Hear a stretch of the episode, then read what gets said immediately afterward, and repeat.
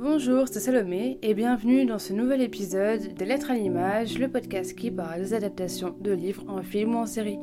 Avant de commencer l'épisode, je vous invite, si l'épisode vous a plu, à laisser une petite note et à laisser un commentaire sur Apple Podcast ou sur la page Facebook du podcast. Ça m'encourage beaucoup et ça va vraiment aider le podcast à se développer.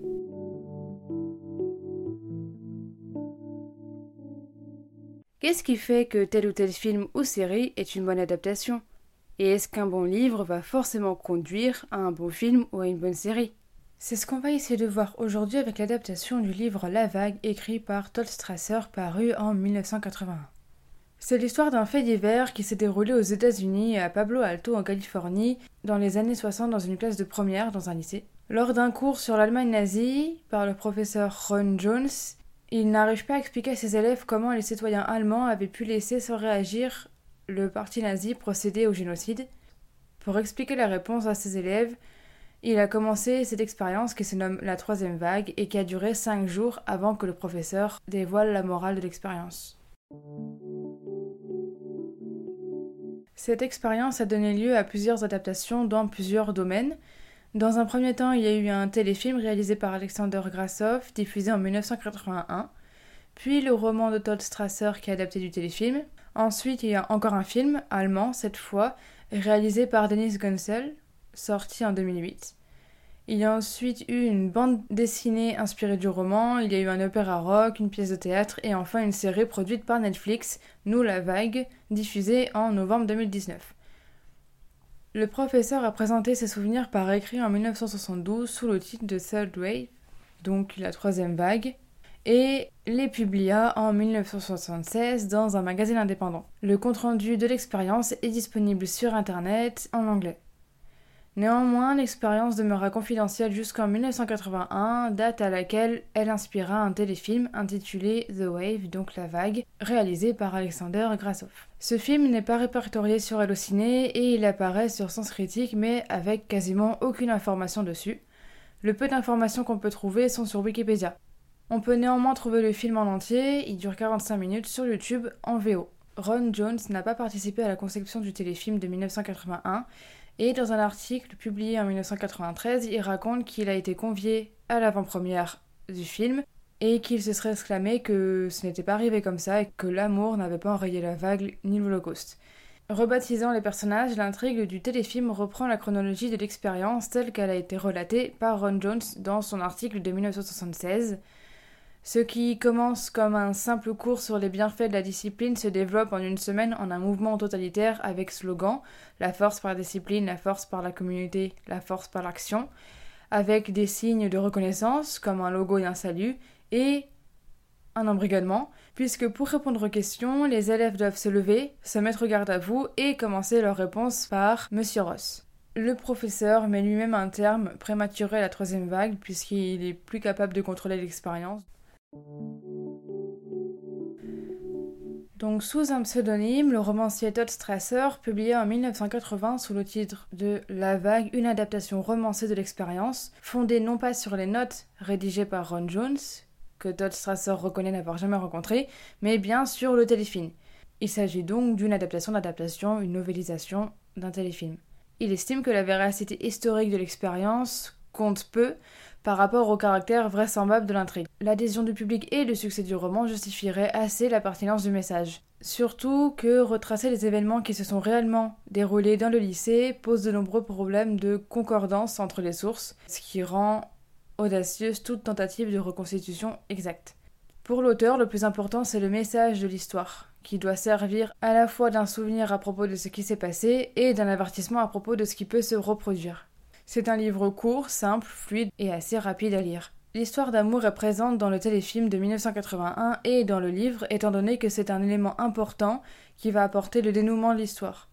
Le roman de Todd Strasser accentue cette dimension romantique en faisant de Laurie la rédactrice en chef du journal du lycée et en lui donnant la première place dans la résistance contre la vague. Cet élément est déjà mentionné dans le téléfilm mais sans l'importance que lui donne le roman.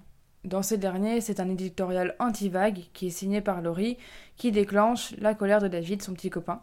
Le roman explique par ailleurs l'adhésion inconditionnelle de David à la vague, Capitaine de l'équipe de football américain du lycée, le jeune homme parvient à dynamiser ses joueurs et à accroître leur cohésion grâce aux méthodes du mouvement en rapport avec la discipline. L'adoption par l'équipe du football des méthodes de la vague permet aussi, dans le roman, d'expliquer la rapide notoriété du mouvement. Quand on lit l'article de Ron Jones et qu'on regarde le documentaire L'expérience de la troisième vague sorti en 2010 que je vais détailler plus tard, on peut constater que le téléfilm et le livre retracent très bien les événements. Les détails ont bien sûr été ajoutés, car on ne peut pas tout savoir sur la manière dont l'expérience a été vécue par chaque élève individuellement.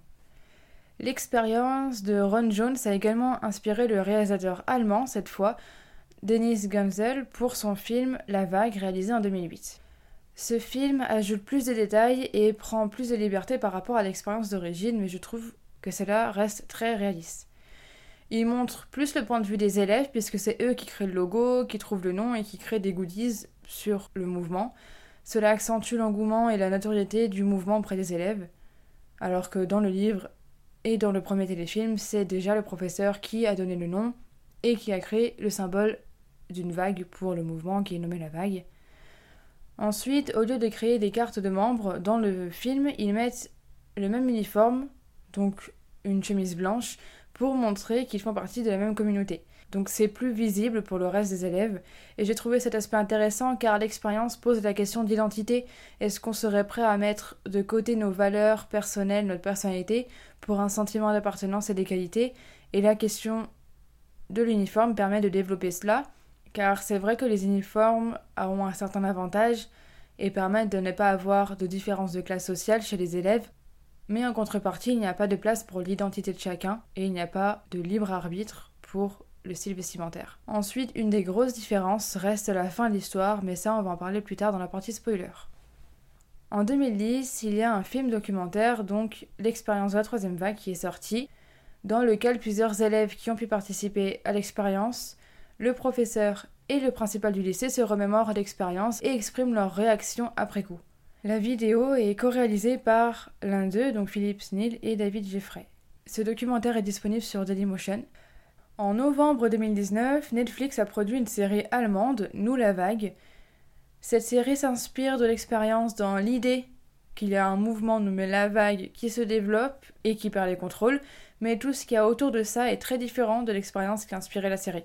C'est l'histoire de cinq adolescents d'un lycée UP d'Allemagne, rêvant d'un monde meilleur et ayant chacun leur raison de se rebeller contre la société, et qui décident de former un groupe d'activistes altermondialistes nommé La Vague, L'un d'eux, Tristan Broche, est un jeune homme charismatique, mystérieux, et il est nouveau dans le lycée, et c'est celui qui va entraîner ses camarades toujours plus loin dans le combat au risque de perdre le contrôle.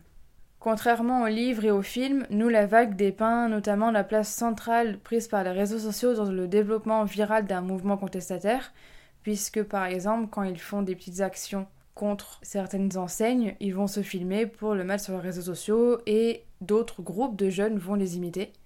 Le groupe lutte contre la montée du nationalisme en Allemagne, se rebelle contre la société de consommation, le harcèlement scolaire et le capitalisme en général, tout en menant des actions écologiques dans une logique altermondialiste. On va maintenant rentrer dans une partie spoiler pour aborder la fin de l'histoire. Donc, la fin du film de 1981 et la fin du livre est globalement pareille. À la fin, le professeur convoque tous les membres de la vague en leur disant que c'est pour un meeting, car la vague ne serait pas seulement une expérience ou une activité en classe, ce serait un programme national visant à trouver des étudiants prêts à se battre pour le changement politique dans ce pays. Au moment du meeting, il leur dit que le leader national de la vague va arriver, puis leur montre une photo d'Adolf Hitler. Puis il leur explique le but de l'expérience et leur dit qu'elle est finie. Puis tous les élèves partent, sauf Robert, qui reste un peu et qui est en pleurs. Robert, qui était un élève assez isolé, un peu le cancre de la classe et qui n'avait pas forcément d'amis, et pour qui la vague était toute sa vie car il était intégré maintenant dans l'école. C'est assez proche de la réalité. C'est comme ça que c'est décrit dans le compte-rendu du professeur. Mais la fin du film de 2008 est différente. Donc à la fin du film, c'est globalement la même chose. Il organise le meeting avec le même prétexte. Lors du meeting, il alimente l'engouement des élèves jusqu'à ce que David, un élève, se lève pour se révolter. Le prof le traite de traître et demande à d'autres élèves de le ramener vers le tableau, puis demande ce qu'ils font ensuite. Le professeur essaie de les faire raisonner sur le fait que s'il leur avait demandé de le tuer, ce qu'il aurait fait, puis il leur explique le but de l'expérience et qu'elle est finie. Mais ça dégénère car Tim, alias Robert dans le livre, qui était donc, comme je vous l'ai dit, le mauvais élève sans amis et qui avait été intégré grâce à la vague, sort une arme, tue ou blesse un élève, puis se suicide. Et cette fin montre comment l'histoire aurait pu se passer, car même si le film est allemand et se passe en Allemagne, l'histoire de base s'est déroulée aux États-Unis et on sait que le port des armes est autorisé là-bas et il y a énormément de fusillades dans les écoles chaque année. Donc c'est vrai que ça aurait pu dégénérer comme ça, même si on sait d'après le compte rendu du professeur que ça a un peu mieux fini. Une autre version de la fin du film de 2008 a été tournée pour éviter de choquer les spectateurs, donc Tim, à la fin, ne se suicide pas mais tombe en pleurs dans les bras du prof avant d'être emmené avec lui par la police. Mais au final, c'est quand même la scène de suicide qui a été gardée.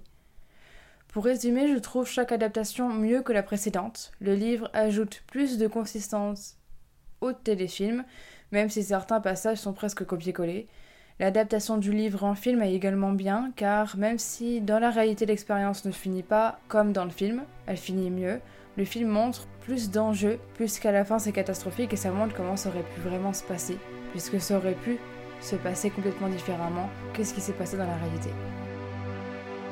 Merci d'avoir écouté l'épisode, j'espère qu'il vous aura plu. N'hésitez pas à me dire votre avis sur les adaptations dont j'ai parlé et à me recommander d'autres. N'hésitez pas non plus à vous abonner au podcast pour ne louper aucun épisode. A bientôt dans des lettres à l'image.